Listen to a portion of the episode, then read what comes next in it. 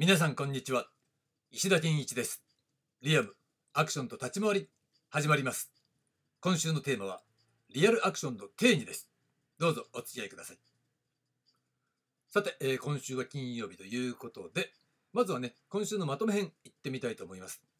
月曜日。月曜日はイントロ編ということで間違った考えがなぜ生じるかということでねリアルアクション道ということをね提唱してる人が間違ったリアルアクション道っていう話をしてたんでそれは困ったなという話、ね、そこから始まったのが今回のリアルアクションの定義というテーマだったわけですね。で火曜日はなぜ間違った考えに至るのか、ね、そのリアルアクションの定義はなぜ間違ってしまうのかっていうと2通りの分かりやすさっていうことね。異分野みたいなものを武術とかを導入した方がえー対外的にもね一般の人に話す時も、えー自分にとっても分かりやすいということなんですね。で水曜日は5人のメカニズムということでじゃあなんで間違っちゃうのっていうことなんだけどそこにはある種の共通点があってまあぶっちゃけアクションが下手だからっていうことと誰もそれを、え教えてくれる人がいない。で正しいアクションの、えー習得の仕方がわからない。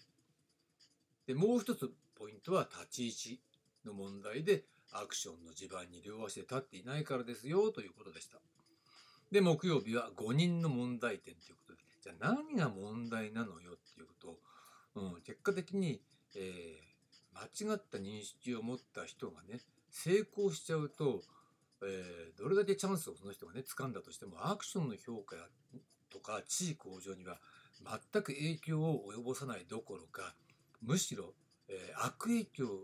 を及ぼすことになってるんですよっていうことなんです。えーそこが大事なんだけれどもじゃあということでリアルアクションの定義ねそれが、えー今日のテーマなんですがまずは、えー順番にその間違ったね、えー方向の話から入ってみることにしましょう。でまあリアルアクションの解釈そのものが根本的に間違っているということです。じゃあなんで解釈解釈が間違ってしまうのかというとそれは簡単立ち位置の問題ね。アクションの土俵に立脚していないから自分の勝手な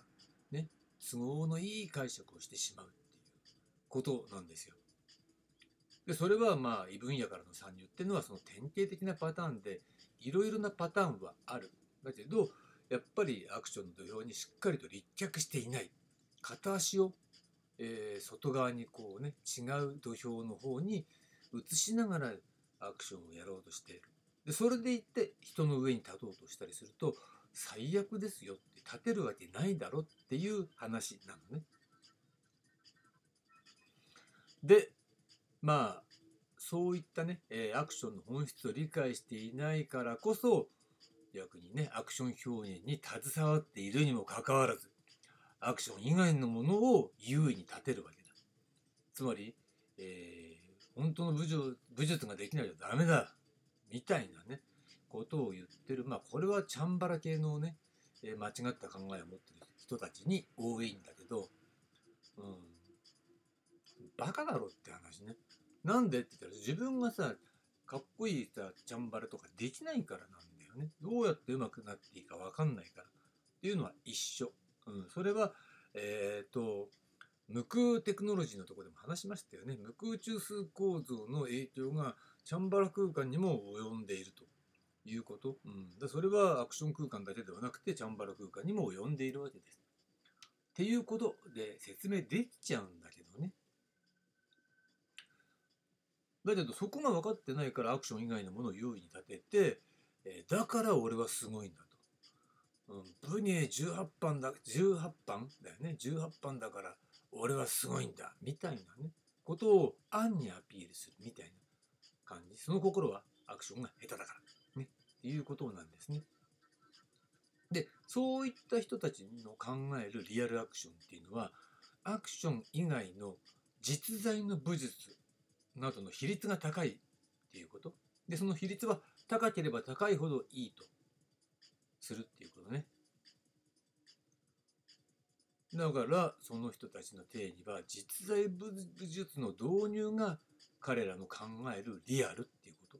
本物ですから本物をやってますから本物を使ったアクションが、えー、リアルなアクション。だからリアルアクションなんですよ。っていう解釈ね。あのアメリカ人とかね欧米の人が、えー、そういう考えを持ってしまうのは分からなくはないだって立ち回りテクノロジーとか立ち回り文化っていうものが存在してないんだからねでも日本には立ち回りっていうものが文化としてもう成熟した文化として定着しているわけですよ。であるにもかかわらず、えー、リアルな武術を導入してるアクションがリアルなアクションなんだとかね、まあ、チャンバラも含むでねリアルなんだそれこそがリアルなんだっていう考え方っていうのはまあやっぱりそういった立ち回り文化アクション文化っていうことを理解していないんだろうね。まあ多分自分たちができないから、うん、理解もできない、うん。できてる人は理解できてる人っていうね、あのことだと思うんだろうな。それは間違ってるでしょ。つまり実在武術イコールリアル。そのリアルなものを導入してるからリアルアクションっていうことははっきり言って間違ってます。なんでって言ったら実在武術がリアルっていうのはその実在してるっていう空間に立脚してるからそれはリアルだわな、うん、そこから見たらアクションはあフェイクだわなって思うだろうね。分かるよ。その考え方は分かる。それ武道家がアクションを見て、ねま、あのそういうのはあのまあこれ分かりますよ。だけどえちょっと待ってください、えー、皆さんはアクションで飯食ってんじゃないですか？みたいなね。人がそれ言うのはおかしいでしょ、ね、誰がどう考えてもおかしいですよね。ということなんです。じゃあね正しい、えー、リアルアクションの定義ね、真のリアルアクションとはね。まず立ち位置ですよ。立ち位置がアクションの土俵にしっかりと両足で立脚していること、ね、立ってる。それが一番大事ね。しかもど真ん中にね。ど真ん中に立ってる。その上でねアクションの成分がより高くできれば限りなく100%に近いこと。で逆に異分野ね異分野の成分が限りなく低いこと。できれば0%に近いこと。まあどっちもね100%も0%もあ実際はありえませんよ。当たり前だよねだって接してるんだからさ接触してるんだから0%も100%もありえないってことは分かった上ででもそういった方向に、えー、数値を調整していくっていうかね、えー、持っていくっていうことをやってるそういったことが必要なわけですよ。でそれだけじゃダメだよ。ね。今話したようにこのね、えー、両者の条件を満たした上でつまりまずアクションの立ち位置にしっかりとねど真ん中にしっかり立ってることそしてアクション成分がより高い、ね、純度100%に近いものであることっていう条件を満たした上でアクション表現の頂点を極められること。極められなきゃダメなわけだ。それやってるけどアクション全然うまくなりません。じゃあ話にならないのね、うん、だ現時点でうまくならないかもしれないけど、ね、そこに、えー、立って純度100%に近いそういった成分のアクションをやってれば、えー、アクション表現の頂点まで、えー、上り詰めることができますよっていうね。そういったまあ技術性を持ってることってことなんだけどこれが真のリアルアクションでしょ。当たり前でつまり真のリアルアクションっていうのはアクションの本物っていうことでそのリアルって意味は本物ってことでしょ。本物のアクションっていうのはアクションが本物だってことで、ね、異分野の本物実在するものを導入してるからそのアクション本来は偽物のアクションが本物だって意味のリアルアクションじゃないんでそうじゃないんだよ。アクションそのものが本物のアクションなんだって。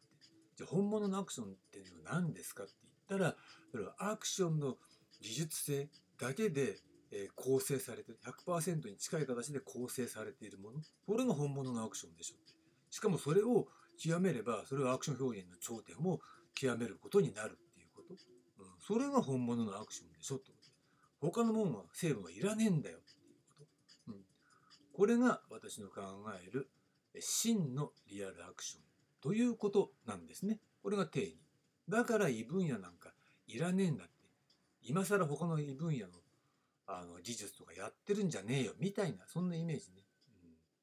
うん、いや練習したっていいんだよ。私だって練習してますよ。この間話したよね。居合刀買って家で振ったりとかしてますよ、うん、でもそれは振ってるけどさ、ね、それ剣術の振り方はこういう振り方かなとかさそれを見てさやったりすることもあるけど実際はそれチャンバラの練習のために振ってるわけだっていうことね、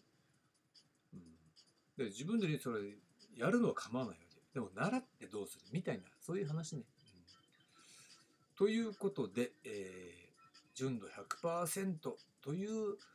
ものに近いアクションというものが本物のアクション。で、なおかつ、えー、その本物のアクションによってアクション表現の頂点を極めることができる、そういった技術性を持っているものね。これが真のリアルアクションの定義であるわけです。だから、まあ、冒頭初日に言ったねリアルアクション道っていうのはアクションから見たらそれはフェイクアクション道なんだってことに気づけよって方ねアクションから見たらさフェイクなんで偽物だろってことでさふざけたこと言ってんだよっていう話でした。えー、それでは、えー、これにてリアルアクションの手に終わりにしたいと思います。はいありがとうございました。